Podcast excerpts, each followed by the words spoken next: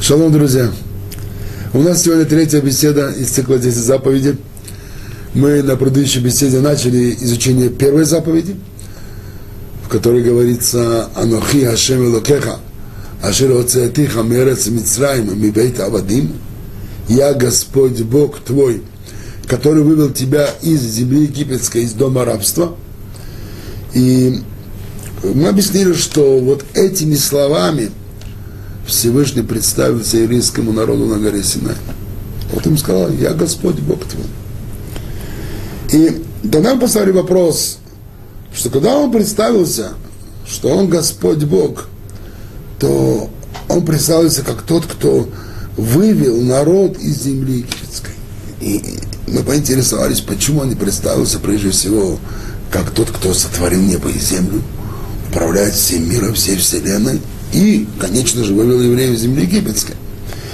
И мы объяснили, что э, явление, которое было показано евреям на горе Синай, это было грандиознейшее, грандиознейшее явление, когда Всевышний открыл перед еврейским народом все небеса, и он показал им, как он устроен весь мир, вся вселенная, духовный мир, материальный мир, как они сочетаются, какие силы в нем взаимодействуют – и что Он единый правитель всего, всего створенного. И поэтому то, что Он является создателем всего и правителем, властелином всего, это было совершенно очевидно евреям, поэтому это не нужно было об этом говорить, то Он показал им, и это восприняли очень. И мы это зачитывали, как это вытекает из Торы, где об этом говорится в Торе. Сегодня мы хотим начать более детальное изучение первой заповеди. Давайте посмотрим, о чем говорят слова этой заповеди. «Я, Господь Бог твой, который вывел тебя из земли египетской, из дома рабства».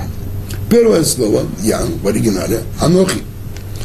«Анохи Ашемелакеха, я, я Господь Бог твой».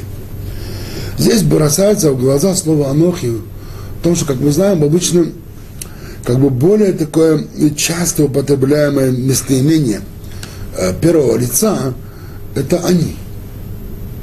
Не Анохи, они. И Тора сама пользуется этим местоимением. Так почему же Всевышний не представился как они народу, а как Анохи? И то, и то, это местоимение первого лица. Но почему именно вот он выбрал местоимение Анохи, а не они? В чем разница? И почему было важно именно Анохи, а не они? Э, одно из объяснений состоит в следующем – вот я напишу сейчас э, два предложения на русском языке. Два очень простых предложения.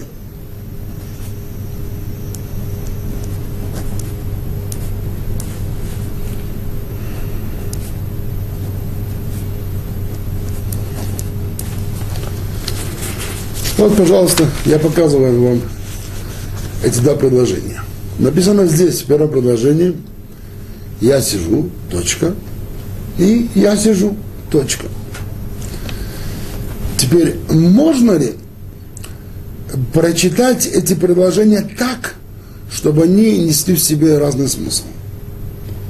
Я имею в виду, чтобы показать, что здесь написано на самом деле два разных предложения.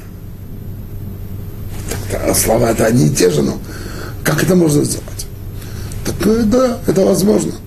Если я прочитаю, скажем, первое предложение как «я сижу», а второе как «я сижу», то здесь в первом случае я подчеркнул, что я делаю, что именно я сижу, то есть не то, что я э, иду или я стою, а я сижу.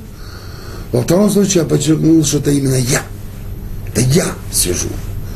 Это я, и не кто-нибудь другой и не Реувен, и не Шимон, это именно я. Я сижу.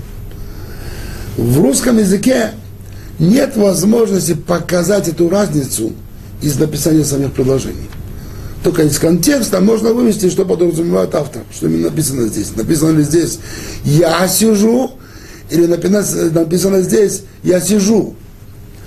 В Лашона на языке Торы оказывается возможно. Если Тора хочет подчеркнуть, кто это, тогда она использует слово «анохи». Тогда Тора скажет, допустим, «анохи Йошеф». я сижу. Это именно я сижу, Анохи и никто-нибудь другой. Если же Тора захочет подчеркнуть именно, что я делаю, то он скажет они, они Йошев. То есть не будет подчеркнуто, что это именно я, а, а будет подчеркнуто, что я делаю. Получается, что Всевышний, представивший словом Анохи, он подчеркнул, что это именно он и никто нибудь другой. Это я, Господь Бог твой, который вывел тебя из земли египетской, из дома рабства. Сказано, что когда Всевышний произнес слово Анохи, это было настолько сильное слово, настолько потрясшее всех. Это я!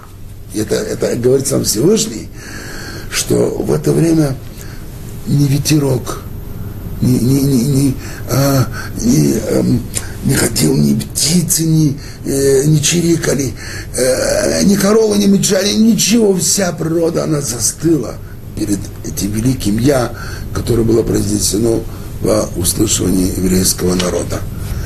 Есть здесь дополнительное объяснение. Если написать слово э, «они» и написать слово «анохи», «анохи», то нетрудно увидеть, что эти два слова отличаются на самом деле только одной буквой. Буквой «каф». Остальные буквы присутствуют в обоих словах. Буква э, Алиф, Нун, Юд присутствует в обоих словах. И только буква Кав, которая присутствует в, в Анох, не присутствует в слове «они». Как бы эти два слова, они почти что одинаковые. И вот разница в этой букве Кав. Что буква Кав? Сама э, буква Кав, она представляет собой кисть руки. Кав. Вот она Кав. Вот и форма тоже написание. Буква Кав – это кисть руки. И поэтому она символизирует собой действие. Как рука, которая действует, с помощью которой мы совершаем действие. Получается, что Анохи – это не только я, как местоимение первого лица – но это то я, которое еще держит тебя в руках, которое э, обнимает тебя, которое держит твою жизнь, твою судьбу, тебя всего в руках. Есть здесь еще дополнительный нюанс. Буква Каф в конце слова, э, она принимает вид э, э, обращения второго лица. Например, леха тебе, это в конце стоит буква Каф бишвилха для тебя, итха с тобой. Э, то есть это концовка, которая обозначает второе лицо. Так получается так, что когда Тора э, пользуется словом «они» местоименем «они», она имеет в виду «вот я, а вот ты». И между нами есть такая дистанция. Мы с тобой разные, мы с тобой на расстоянии. Когда же Тора пользуется словом «анохи», это не я и ты разные, между нами есть дистанция. Нет. Анохи – это я и ты вместе. Это я с тобой, я в тебе, я вокруг тебя. То есть, когда Всевышний сказал, Анохи, это не был вот я, Господь Бог твой, а ты где-то там. Нет, я Господь Бог твой, который рядом с тобой, который в тебе, который вокруг тебя, который несет тебя по, по жизненному пути. Поэтому это было намного более близкое «я», чем смысл «я», который э, несет в себе слово «они». Видимо, поэтому Всевышний обратился к евреям словом, словом э, «Анохи». «Я Господь Бог твой, Анохи Ашем Элокеха». Что значит «Я Господь Бог твой»? Почему Всевышний подчеркнул на «твой»? Почему он сказал просто «Я Господь Бог, который вывел тебя из земли египетской»? Почему надо было сказать «Я Господь Бог твой»? Дело в том, что есть люди, которые верят, что есть Бог. Но они представляют себе Бога как тот, кто создал этот мир. Но он на самом деле сам вдали от него. Он не интересуется судьбами людей. Вот мы здесь живем, у нас свои трудности, свои проблемы, а он где-то там, высоко-высоко на небесах пришел Всевышний на горе Синай и развел этот миф. Нет, я не Господь Бог где-то там, а ты человек где-то здесь. я Господь Бог твой. Я постоянно с тобой. Я постоянно в тебе. Я постоянно несу тебя по жизни. Я Господь Бог твой, лично, лично твой Бог. Безусловно, это, эта фраза, она имела огромное влияние на на евреев, которые это слышали, что Всевышний мой Бог, он, он относится лично ко мне, он постоянно э, знает обо мне все, чем я живу, что меня радует, что меня огорчает, каковы мои успехи, каковы мои неудачи, э, э, что мне легко, что мне тяжело. Он обо мне знает абсолютно все. Господь Бог мой. Это было так важно. ברוך אתה אדוני אלוהינו מלך העולם שהכל נהיה בדברו.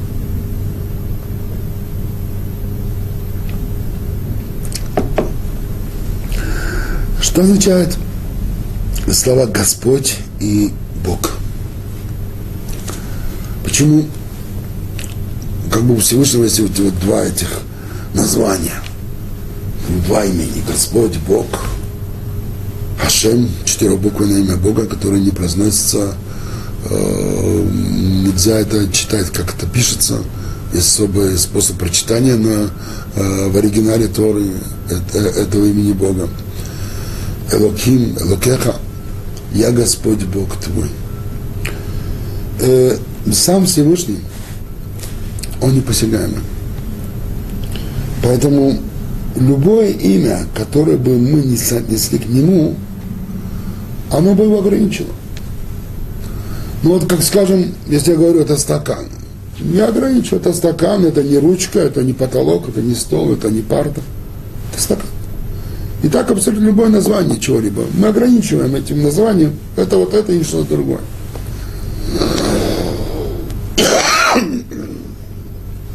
Но ведь Всевышний, Всевышний по определению не ограничены.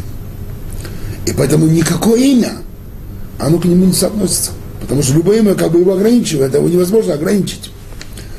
Поэтому мы говорим, что ни одно имя на самом деле не, не относится к нему лично.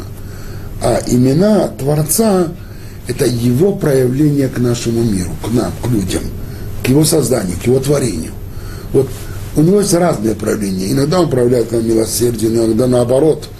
Он относится к нам именно мерой суда, и есть разные проявления у него по отношению к миру. Вот эти вот разные проявления, они несут в себе разные имена. Здесь, когда Тора называет Господь Бог, то она имеет в виду два особых проявления Всевышнего по отношению к нам, а именно Хашем, четырехбуквенное имя, которое в русском переводе пользуется словом как Господь, это тот, кто сотворил этот мир, создал этот мир. То есть я Господь имеется в виду, я создавший этот мир, я сотворивший этот мир. Элоким – это тот, кто ведет человека по жизненному пути и управляет его судьбой так, чтобы воспитать его с тем, чтобы человек, э, изучив уроки э, жизни, пришел к совершенству своей личности. Тот, кто ведет человека по жизненному пути – Господь это проявление Бога как Создателя, сотворившего этот мир. И Элоким это тот, кто ведет человека по, эту, по жизни в этом мире. Тот, кто управляет его судьбой, тот, кто направляет его, его, его, его судьбу. И я Господь Бог твой. То есть я тот, кто сотворил этот мир, я тот, кто управляю этим миром. И нет другого, кто бы сотворил, кто бы управлял. Я тот, кто вывел тебя из земли египетской из рабства. Э, я Господь Бог твой, который вывел тебя из земли египетской, из дома рабства.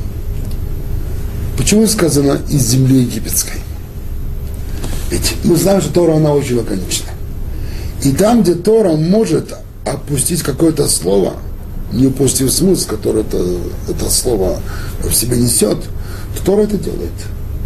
Поэтому, например, что было бы нарушено, если Тора сказала, я Господь Бог твой, э, который вывел тебя из Египта. Почему надо было подчеркнуть из земли египетской? Объясняется это так, что евреи в Египте были в рабстве. И как обычно, когда мы слышим о рабстве, читаем о рабстве, изучаем о рабстве евреев, то нам прежде всего бросается в глаза э, аспекты, физические аспекты рабства. Вот они рабы, и они ограничены в условиях жизни, э, они ограничены в своем жилье, они ограничены в своей еде, они ограничены в своем времени, физически они подчинены своему хозяину, и он им скажет, когда они будут работать, когда они будут спать, когда они будут кушать, и он, он указывает, что им делать. Так мы понимаем рабство. Безусловно, это, да, это рабство имело место в Египте. Но Тора учит, что это было только одна сторона рабства. И на самом деле физическое рабство это было только легкая сторона рабства. Было в евре... у евреев в Египте еще другое рабство, намного более тяжелое. Это рабство духа. Это когда они своим духом были подчинены Египту. Это значит, быть подчинен духом Египту. Это значит, что культура, она, она была подчинена их культуре, египетской культуре. Их образ мыслей, как они смотрели на вещи, на реальность, как они понимали, скажем, ценности, как они понимали оценку, что такое хорошо, что такое плохо, что такое правда, что такое ложь, как нужно правильно вести, как нужно неправильно вести. Вот, вот эти вот оценки вещей, устои, самые главные, главные жизненные устои, они это оценивали так, и египтяне оценивали, оценивали. У них не было своей еврейской оценки. Не было свободы духа. Они были рабами, духовными рабами. Что вот можно привести пример. Вот, скажем, приезжают люди э, из э, Союза, бывшего Союза, из стран СНГ в Израиль. Можно часто увидеть людей здесь, в Израиле – когда они уже живут здесь уже 5, 10, даже больше, 15 лет. И вот когда с ними общаешься, то ты не видишь, что они живут здесь столько лет. Потому что их образ мысли, он остался прежним. Это э, евреи, но они по своей культуре, по своему образу, по своим взглядам, это русские люди. Э, их интерес это, это, это, э, это интересы среднего россиянина. Э, программы по телевидению, которые они смотрят, это тоже, в основном это русские программы то литературу, которую они читают, газеты, журналы, это они все находятся в русском, э, в, э, в русской культуре, русский образ мысли, те же ценности, которые были раньше. Тогда э, иногда задаешься вопросом, вот что у нас здесь есть еврейское, что мы приобрели еврейское. Часто люди жалуются, вот мы приезжаем в Израиль, там мы были евреями, здесь нас называют русскими. Я тоже все время жаловался, я тоже, когда был первое время здесь, и у меня тоже эта, эта проблема возникала. Но э, на каком-то этапе я задал себе вопрос, а вот, собственно говоря, вот чем я еврей? Вот что мы во мне еврейском. Да, скажете, как же, ты же родился от еврейской матери? Да, я родился от еврейской матери. Но я сейчас не говорю о, о, о сосуде, я говорю о его содержании. Можно взять э, никчемный сосуд и налить там самый драгоценный напиток – а можно взять э, самые драгоценные сосуды, там налить туда не стоящий ничего напиток, не, безвкусный напиток. Мы же не говорим об этом сосуде, а вот именно о том, тот, тот напиток, ради которого этот сосуд существует. Сам по себе сосуд не имеет ценности, он только, если в нем напиток э, э, вкусный и стоящий, тогда этот сосуд ценен ради этого напитка. Это внешняя оболочка, вот самое главное содержание. То же самое я задал себе вопрос, а чем я еврей, собственно говоря? Я обнаружил, что немного я обнаружил далеко-далеко немногим. Поэтому, когда люди иногда они находят себе вот э, жалуются, что почему нас называют здесь, в Израиле, русскими, то я бы посоветовал им тоже задать себе вопрос, а чем я, собственно говоря, еврей? Ты интересуешься еврейской культурой, ты интересуешься еврейскими корнями, э, у тебя есть еврейские традиции, ты живешь еврейской духовной жизнью – ведь большей частью это все у нас не еврейское. И тогда, если мы такие начнем жить еврейской жизнью, тогда мы сможем стать полноправными евреями. Не только по, э, наш сосуд будет еврейский, но и наше содержание, напиток, который мы туда э, э, положим, поместим в этом сосуде, он тоже будет э, еврейский, еврейское содержание. И вспоминается история э, 20-летней давности, когда Амины покойный, э, живший, проживающий в Иерусалиме, раввин, выходец из Украины, Рав Борух Куперман, Захронный враха, он в свое время получил возможность организовать э, группу еврейских студентов при религиозном институте в Иерусалиме, который называется Махон Лев. И это была первая попытка в религиозном университете организовать э, группу ребят, вышедших э, из России. И это была нелегкая задача. И вот собралась первая группа, и Рабарух меня пригласил туда тоже работать с этой группой, преподавать. И ребята, которые еще были далеки от всего, они знали, что они идут в место, где там соблюдается, соблюдается традиция, но как это выглядит, чем это идет, никакого представления не имели, никакого понятия об этом не имели. И вот начинаются занятия, через две недели весь Макон Лев стоял на ушах, извините. Почему? Потому что наши ребята все это перевернули. Э, окна были выбиты в классной комнате, стены были поцарапаны там, э, э, Коля плюс Наташа и все остальное. Там автоматы, которые выдают напитки, бутерброды, все были побиты. И через несколько недель собралось правление Махон Лева с тем, чтобы постановить о расформировании русской группы извините, скажем, у нас здесь религиозная обстановка, здесь люди серьезные, у нас здесь никто так не ведет. Наши студенты из серьезных семей, и они относятся ко всему этому почтительно. Видимо, ребята из России, они еще не умеют себя жить в этой обстановке, поэтому еще рано создавать такую группу. Знаете, дорогие друзья, покойный Равборух плакал на этом совете – правление Махвалева вот такими огромными слезами. Он сказал им, уважаемые господа, вы думаете, что наши ребята плохие ребята? Нет. Они хорошие, это наши хорошие еврейские ребята. Ну что, они были воспитаны в среде, в России, когда они приняли там русские ценности. А вы знаете, одна из ценностей, которая существовала там, это совершенно негативное отношение к тому, что называется казенное имущество. Казенное имущество можно делать с ним все, что угодно. Так, так, так там растут с, мал, с малого детства. Можно портить, можно взять, можно, можно выбросить. Это казенное имущество. Личное имущество это немножко более такое серьезное отношение. Казенное можно все, что угодно. Так вот, это ребята только недавно приехали в Израиль. Они еще живут теми представлениями. Дайте нам возможность им объяснить, что еврейский взгляд на, на эти вещи совершенно другой. Мы по-другому к этому относимся, мы по-другому с этим живем. И вы видите, что это, э, они, они, они эту шелуху себя снимут и, и, и раскроют свою, свою красу, еврейскую красу. Знаете, дали, дали ему шанс. И слава Богу. Эта программа, она э, продержалась в Махонлеве еще 15 лет. И каждый год приходил новый поток студентов – и когда вот первый прошел, первую, первая, первая группа прошла такое испытание, и слава Богу, ребята потом остепенились, постепенно э, у них произошли большие изменения, многие из них создали э, настоящие еврейские семьи, и сегодня уже их дети уже учатся в учебных заведениях. И ну, вот это первый, первый такой опыт был, который нам показал, что значит быть рабами чуждой культуры значит быть рабами России, русского взгляда на вещи, русских ценностей. И вот то, что было с Россией, примерно то же самое, то, что было в Египте. То есть евреи были в Египте не только рабами физически, они были прежде всего рабами духа. И вот Тора говорит, который вывел тебя, я Господь Бог твой, который вывел тебя из земли египетской, из дома рабства, из земли египетской.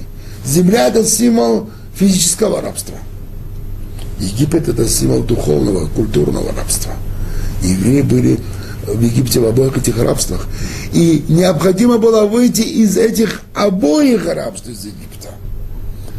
У нас даже есть такое вот выражение, что гораздо легче вывести еврея из Галута, чем Галута, чем Галут из еврея. Даже когда еврей выходит из Галута, иногда Галут еще в нем живет. Много-много-много лет. Вот именно об этом мы говорили сейчас.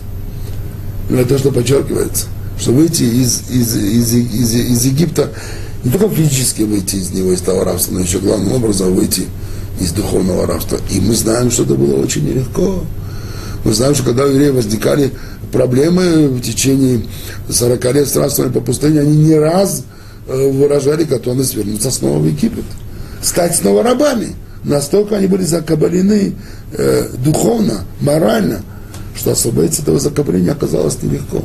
Надо было ждать целое поколение, целые 40 лет, чтобы появилось новое поколение, которое было бы освобождено от этого закобления, и только они могли бы быть свободными людьми, свободными людьми которые зайдут и построят еврейское, еврейское государство и, и смогут жить, построить обще, общественную жизнь еврейского народа по еврейским принципам. Я Господь Бог твой, который вывел тебя из земли египетской.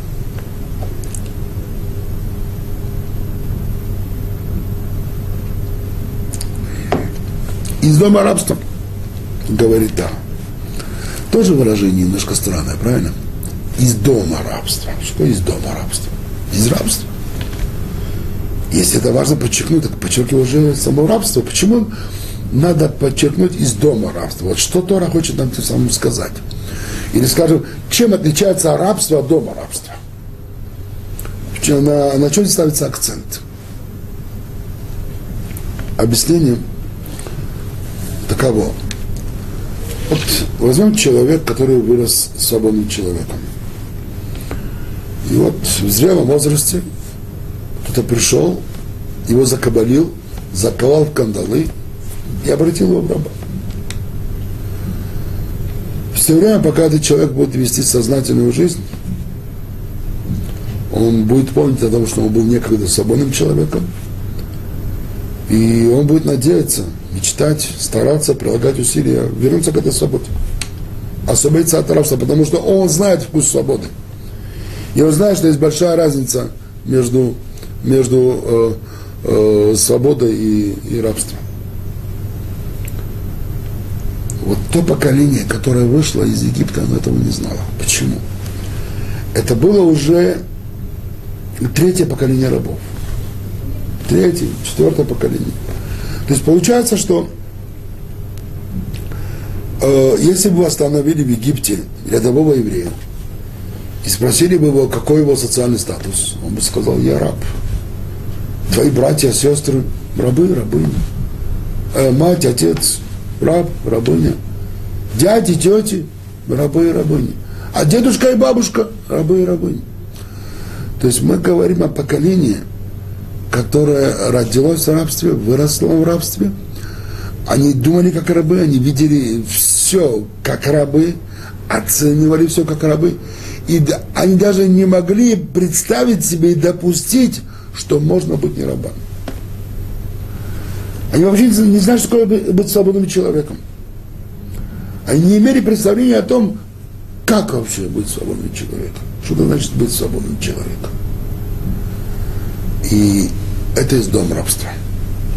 Это не просто рабство, это гораздо глубже. И гораздо легче выйти из рабства, нежели выйти из дома рабства. Это то, что он подчеркивает, что вам, вы были там, в Египте, и, и физическими рабами, и духовными рабами. И вы были не просто рабами, а были в доме рабства. И вот теперь из этого дома рабства нужно вам выходить. И физически, и духовно. Поэтому этот исход из Египта – имел столь э, сильное влияние на евреев, имел столь важное значение для евреев. И это процесс, вот, который начался с исходом из Египта. Теперь э, э, Мидраш говорит интересную вещь, что, в принципе, когда Всевышний вывел евреев из, из рабства на свободу, то надо правильно понимать, на какую свободу он вывел он не вывел евреев э, на свободу, когда он сказал, знаете, теперь вы свободны, делайте все, что хотите. Нет. Он вывел на свободу, когда в самом начале этой свободы он дал Тору. Вот цель, к которой вы должны стремиться. Вот жизнь, к которой вы должны стремиться. Если есть цель, значит нет свободы. Почему? Потому что любая цель, она ограничивает. Если должен двигаться к цели, то означает любое отклонение от цели. Это, это уже удаление от цели. Так если ты хочешь позволить себе делать, что тебе вздумается, значит, ты, ты не можешь достигнуть к цели. Так тебе нужно сделать выбор. Хочешь ли ты продвигаться к цели, хочешь делать то, что тебе вздумается. Поэтому, безусловно, э, достижение цели, путь к цели, который дает Тора, это не та свобода, которую человек понимает. Свобода совершенно другого уровня. Это свобода, когда человек может приложить все свои усилия, чтобы достигнуть самой важной цели, которая только может быть представлена вообще в жизни. Нет более важной цели. Это самая высшая свобода. Чтобы достигнуть самую важную цель, которая вообще может быть в жизни человеку дана.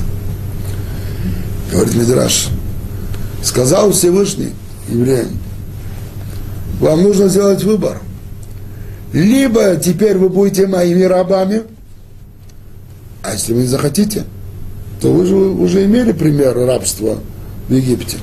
Тогда вы станете рабом, рабами вавилонцев, персов, греков, римлян. Вот выбор. То есть на самом деле евреи были выведены из египетского рабства для большой духовной работы, для того, чтобы достигнуть цели, стать самыми свободными людьми, которые только можно себе представить. Эти свободные люди называются рабами Бога.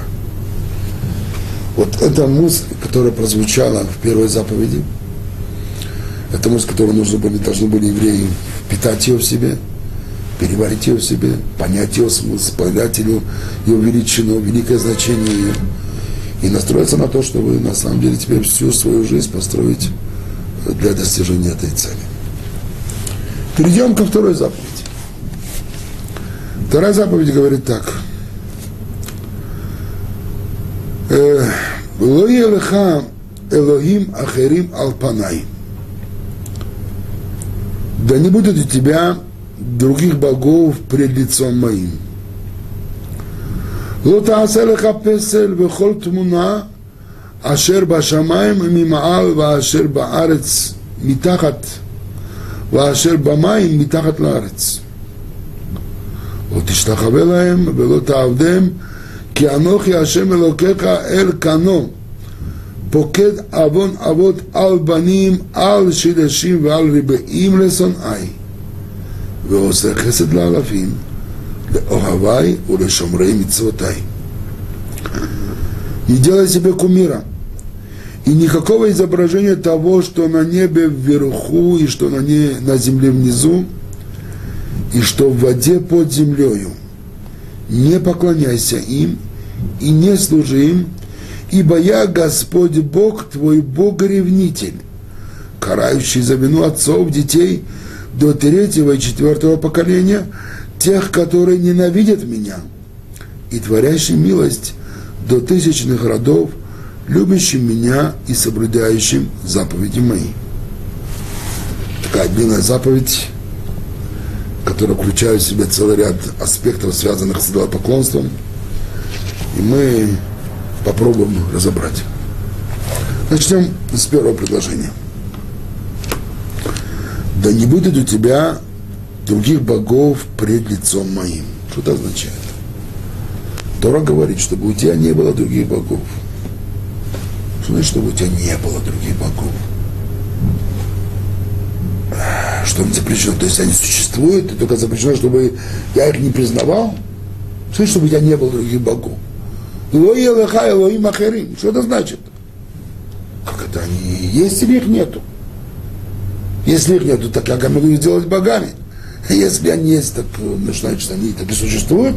Как это понимать? То есть важно правильно понять, что здесь Тора нам говорит.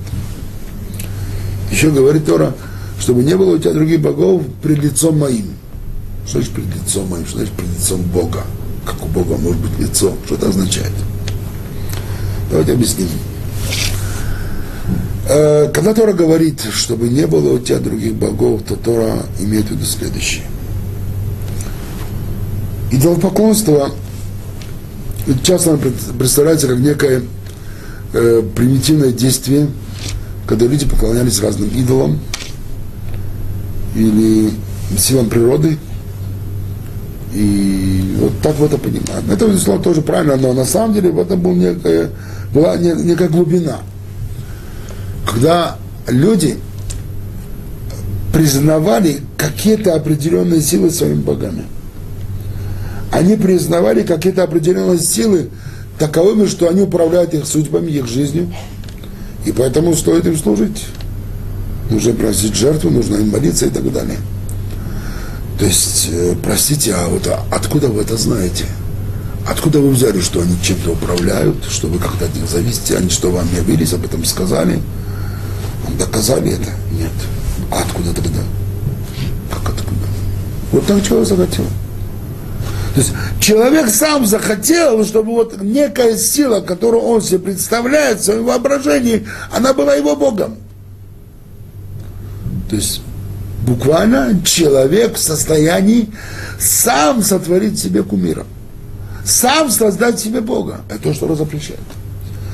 Не допустите, что существует какая-либо сила в реальности, помимо единого Творца, от которой ты чем-то, чем-то зависишь. Который может тебе что-нибудь сделать хорошее, плохое, доброе, злое. Знай, нет такой силы. И любое допущение, что есть в реальности нечто, что может иметь какую-то власть над твоей судьбой, над твоей жизнью, вообще над чем-либо – помимо воли Бога, это называется идолопоклонство. Это то, что он запрещает.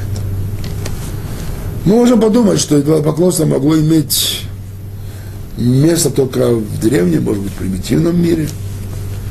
Хотя мы знаем, что сегодня тоже есть люди, которые поклоняются идолам. Там же в Индии, тоже буддизм, есть еще другие разновидности идолопоклонства на Дальнем Востоке, в других местах. На самом деле, мы можем встретить э, идолопоклонство и среди нас. Оно не будет иметь форму таких вот, когда поклоняются каким-то статуэткам, божествам, изображениям, но будет иметь содержание идолопоклонства. То есть есть некие поступки среди нас, у наших же людей, которые по своему содержанию являются настоящим идолопоклонством. Например, есть люди, которые в состоянии сделать своим Богом деньги. Деньги. Они для них все. Деньги для них все. Вот, вот есть деньги, есть вас счастье, есть тебя все, есть тебя, э, можете позволить целый ряд вещей. Нет денег, ты не можешь позволить. Пожалуйста, вот тебе Бог. Один раз, я помню, как-то мы ехали после очередного выступления, я все время играл в, в ансамбле. Э, это еще было до той поры, как я начал соблюдать вторую заповедь. Э, мы возвращались домой после очередного выступления. Все э, члены нашего ансамбля заработали солидную сумму денег за это выступление. И вот мы едем в машине и беседуем после выступления, обсуждаем разные вопросы. Как-то зашел разговор о, о вере, о Боге. И каждый высказывал свою точку зрения по этому вопросу. Один из э, наших ребят, которого я очень уважал до этого момента, как человека образованного, интеллигентного, мыслящего, э, вдруг он говорит, «Э, а что вы, собственно, спорите? Достает пачку денег, которую он заработал в этот вечер. Показывает нам всего, говорит, мои деньги, поцеловал и положил сюда обратно. Вот, говорит, мой Бог, извините, я неправильно сказал. Вот, говорит, мой Бог. Вот деньги есть мой Бог. И положил обратно эту пачку карт. Я был в ужасе. Я тогда еще э, не соблюдал сам почти ничего, но я был в ужасе только от одной мысли, что человек в состоянии сделать деньги своим Богом. Как это может быть? Как такое возможно? Я этого не понимал. Не только деньги. Например, люди, которые делают Богом диплом. Ради диплома они готовы пожертвовать чем угодно. Своей честью, своей прямотой, своими деньгами. Э, э, готовы сделать все, что угодно ради, ради диплома. Я даже знаю людей, которые учились в одном из высших учебных заведений Израиля – кстати, наши выходцы из, из, из СНГ, э, они сумели э, э, сделать ключи, отбить ключи от учительской не только от комнаты учительской сейфа. И за два дня до экзамена все экзамены вы на столе. Они сами уже знали заранее все вопросы, которые будут на экзаменах. И каждый из них решал, допуская несколько ошибок, чтобы никто не заподозрил. Но они делали еще дальше, они потом еще продавали эти экзамены другим, на этом зарабатывали деньги. Пожалуйста. Вот. Диплом. Это все было в высшем, высшем учебном заведении. Я лично знаю этих людей. И, и, и, и люди были готовы делать все, что угодно ради диплома. А разве это не идол? А разве это не идол?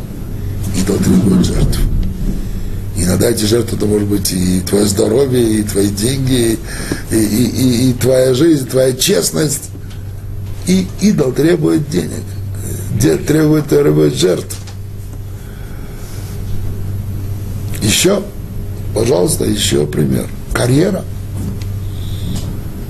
Есть много людей, которые считают своим Богом свою карьеру, свое положение – и готовы делать из задавидных людей, и даже ходить по живым трупам, лишь бы, чтобы никто не посягнул на их, на их социальное положение, на их должность, которую они, которую они э, занимают. Они готовы ради этого загрызть кого угодно. Карьера. Еще один медом. Я думаю, что список можно продолжить, но главное, что надежда нам удалось передать принцип. Что значит Бог? Что значит Бог? На самом деле деньги человеку нужны, безусловно. И карьера нужна, и диплом нужен. Но ни в коем случае нельзя это превращать в цель. Это должно быть для нас средством.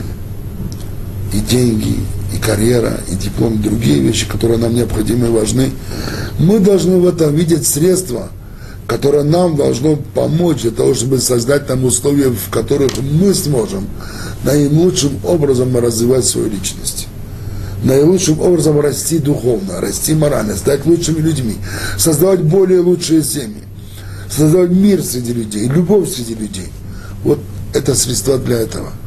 Но когда мы это превращаем в самоцель, когда мы готовы там пожертвовать целый ряд важных нам вещей, вот тогда те же, те же э, вещи, которые нам столь важны, и которые могут нам быть в помощь для достижения важных жизненных целей, они могут для нас стать идолами. И Тора это запрещает. Тора ни в коем случае это не позволяет. Запрещено, запрещено идолопоклонство. Да, не будет у тебя других богов пред лицом моим. Что лицо пред лицом? Мы сказали, мы спросили, как этого Бога есть лицо. Смысл этих слов такой – Лицо Бога это означает понятие пространства и времени, поскольку Бог Он всегда и везде. Который говорит, чтобы запрещено идолопоклонство, признание э, какой-либо силы, которая имеет возможность самоуправства в, в реальности, помимо воли Бога, то это, этот запрет, он вечный запрет, вечный в пространстве, вечный времени, как сам Бог, он вечен пред лицом моим. То есть нигде, потому что я везде, лицо мое оно везде, и никогда, потому что я всегда. Это форма выражения, которой Тора передает э, абсолютный запрет идолопоклонства и пространства, и времени, и во времени. Далее.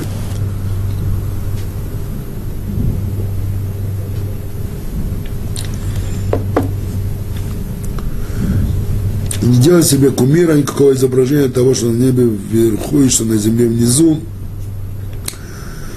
и что в воде под землей, то есть э, если люди изображают какие-нибудь либо то животное, либо, скажем, солнце, как кумиры, которым раньше изображали, и, и поклонялись этому, то нам время это запрещено, это, эти, эти, эти, эти изображения они запрещены. Ну, скажем, еврейский художник, он может рисовать картины, только он должен знать те ограничения, которые закон на него накладывает, чтобы, рисуя картины, не приступить к закон. Ну, понятно, что в Тархаде закон необходимо изучить. Если кто-то э, желает э, заниматься искусством, рисовать, то важно проконсультироваться с раввином, чтобы знать, на что обращать внимание.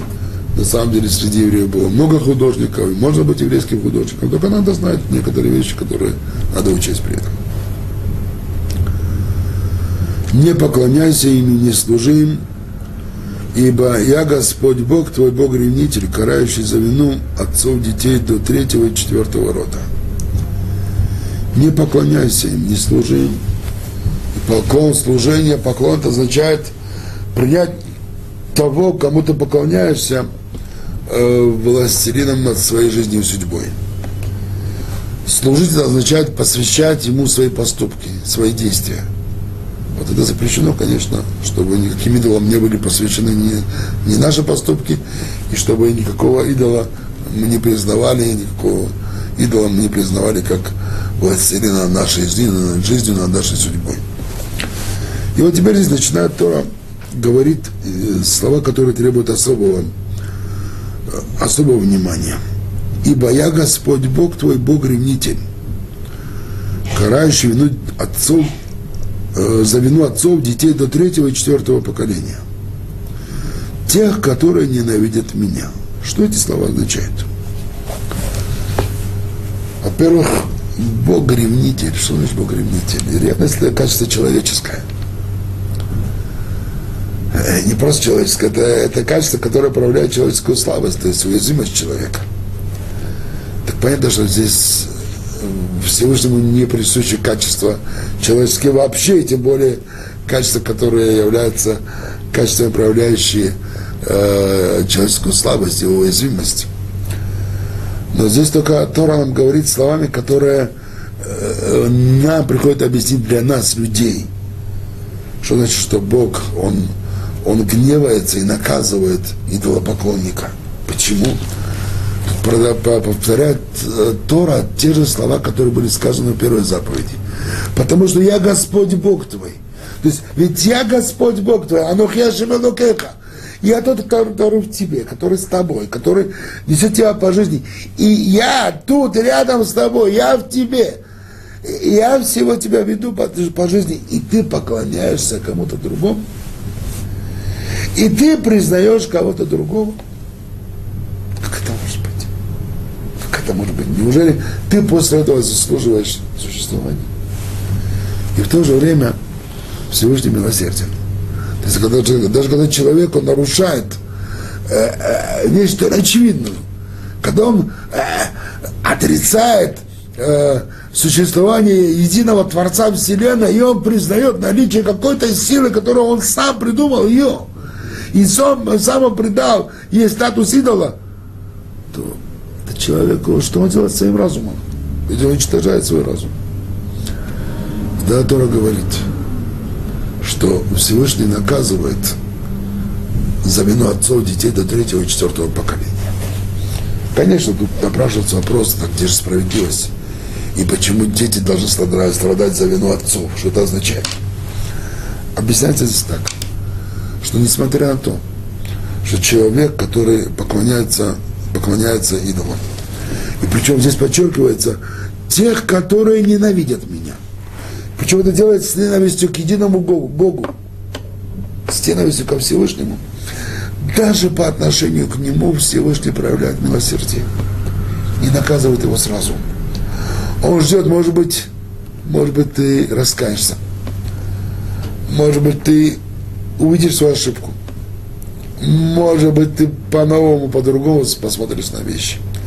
Если это хотя бы твой сын, хотя бы твой внук, но если он человек сам, и его сын, и его внук, они все поклоняются идолам и, и отрицают существование Бога с ненавистью к нему, вот тогда Всевышний ждет одно поколение, второе поколение, третье поколение – и если уже эта ненависть достигла уже предельного уровня, когда, э, вот, как наши э, мудрецы требуется выражение, что это уже перешло за грань чаши, уже наполнилась чаша, чаша зла, э, задеянная этой ненавистью, вот тогда Всевышний уже наказывает.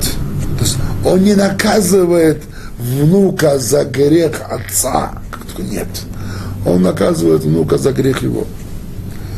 Но он наказывает его почему? Или правнука за грех э, прадеда. Но почему он наказывает? Потому что если прадед не согрешил, он бы еще подождал бы еще одно поколение. Тогда внук или правнуку не понес бы наказание. Но потому что он уже третье, четвертое поколение, уже больше уже нельзя это ждать, уже нельзя терпеть. Получается, что о, правнук понесет наказание, потому что согрешил он сам, с ненавистью причем. Но из-за того, что его отец, его, его прадед начал грешить, его дед или прадед, прадед начал грешить. Если бы, например, начал бы грешить только его отец, он бы еще не понес бы наказание, подождали бы его сына, его внука. И поэтому великий комментатор Рамбам говорит, что э, весь этот счет делается до четвертого поколения, поэтому пятое поколение, например, уже не несет ответственности за грехи, которые были совершены э, э, за пять поколений до него. То это всегда идет до третьего и четвертого поколения. То есть здесь тоже говорится, что даже когда Всевышний гневается на, на, на грешника, даже когда он наказывает, даже здесь он его ждет, даже здесь он проявляет к нему милосердие с надеждой, в надежде на то, что человек раскается и, возможно быть, вернется он или его сын, или его внук, максимум правнук. Причем еще одна вещь, что эта цепочка, она действует только в том случае, если все три-четыре поколения служили идолам с ненавистью к Богу. Но если, скажем, кто-то из этих поколений э, приостановил эту цепочку, он обратился к Богу, он стал вести праведный образ жизни, то все – Э, он никогда не понесет наказание за вину отцов или детей. Нет, потому что он не продолжил цепочку ненависти. Поэтому Тора пока говорит здесь, э, ибо я Господь Бог твой, карающий за вину отцов, детей до третьего, четвертого поколения, тех, которые ненавидят меня, только если поколение сменяет одно другое с этой ненавистью. Дальше.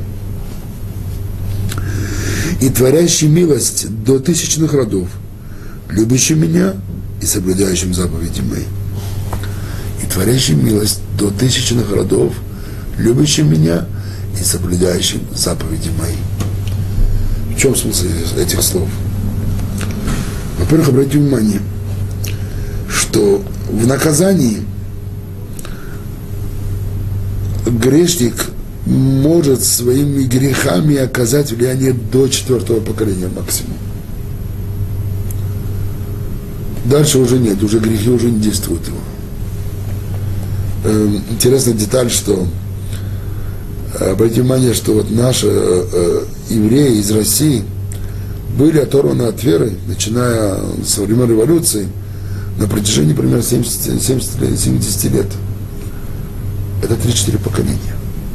То есть вот отрыв от веры, и через третье, четвертое поколение начинается уже поколение, которое уже начинает уже возвращаться к Богу, и через 3-4 поколения начали, началось э, в советском еврействе массовое возвращение евреев, особенно молодежи, к корням, и даже те, которые еще не стали соблюдать полностью заповеди, но они уже получили доступ к еврейским корням, к еврейской культуре, к еврейским традициям, они начинают приобщаться постепенно к еврейству, и это произошло на 3-4 поколения. То есть вот то э, расстояние, которое Тора дала, оно даже в этом случае, оно тоже отрыв, отход от Бога, он не продлился более чем 3-4 поколения. Теперь здесь. И творящий милость до тысячных родов. Тысячных родов. Это как бы числительное неопределенное. Сколько тысяч? У нас есть правило, когда у нас есть множественное число неопределенное, сколько множества, то мы всегда берем минимальное множество. Два. Если говорится о тысячных э, поколениях, но мы не знаем, сколько тысяч, то мы берем минимум две тысячи. Тогда мы учим, что милосердие Всевышнего, мера милосердия, она больше превосходит меру его гнева до 500 раз. Потому что гнев продолжается только до четвертого поколения, а милосердие до двухтысячного поколения. Но тут есть еще одна интересная деталь. Сказано, что и творящий милость до тысячных родов, любящим меня и соблюдающим заповеди мои, чтобы заслужить такую великую награду, чтобы человек своими добрыми поступками он э, оказал благое влияние на своих потомках до двухтысячного поколения, это возможно только в том случае, если человек обладает двумя, двумя факторами. Первое. Он э,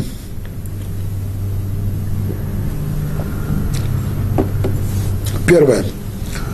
Он любит Бога. Второе, соблюдает его заповеди. Почему это важно? Потому что есть люди, которые любят Бога. Бог с ними в сердце, постоянно с ними в мыслях. Они даже обращаются к нему иногда, молятся ему. Но не соблюдают, не соблюдают заповеди. Их образ жизни не соответствует вере. Их образ жизни не построен так, как требует вера. Есть люди наоборот. Они могут соблюдать заповеди. Но это соблюдение, но без любви. То есть оно только формальное, только внешнее. Они лишены внутреннего смысла, внутреннего содержания.